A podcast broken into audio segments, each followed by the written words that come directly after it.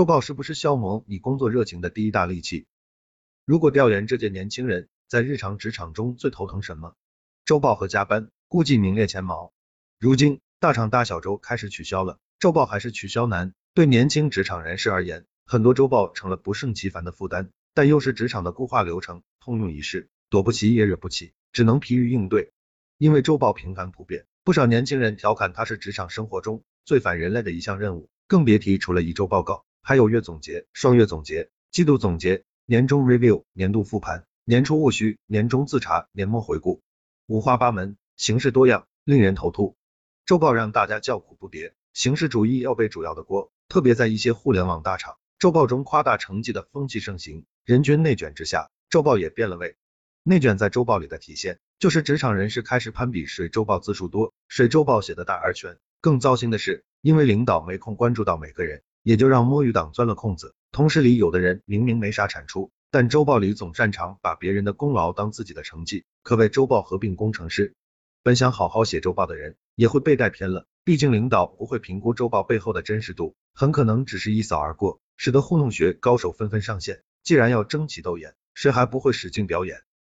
于是乎，大家都开始在周报里生编硬造，胡诌八扯，废话连篇，复制粘贴一条龙，写出来就像流水账，毫无营养，没有价值，堪称消磨工作热情的第一大利器。周报本身作为一种效率工具与管理手段，无可厚非。站在领导角度，周报不仅节省了管理者的时间。也是信息透明的一种体现。对员工来讲，周报也可以汇总工作，促进认知迭代。因此，周报并非一无是处。年轻职场人反对的不是周报本身，而是掉入形式主义陷阱的周报与日益僵化的周报制度。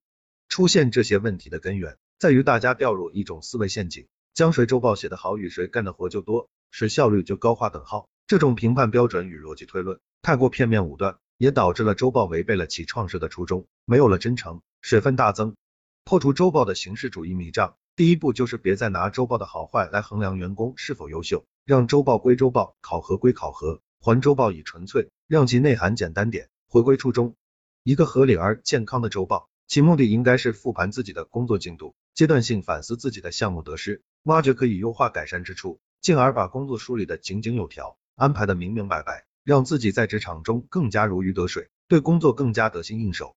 说到底。周报是写给自己看的，而不是刻意写给领导看。如果单纯是为了应付上级，那就大可不必了。年轻人的大好年华，何必浪费在这类肤浅的职场表演上？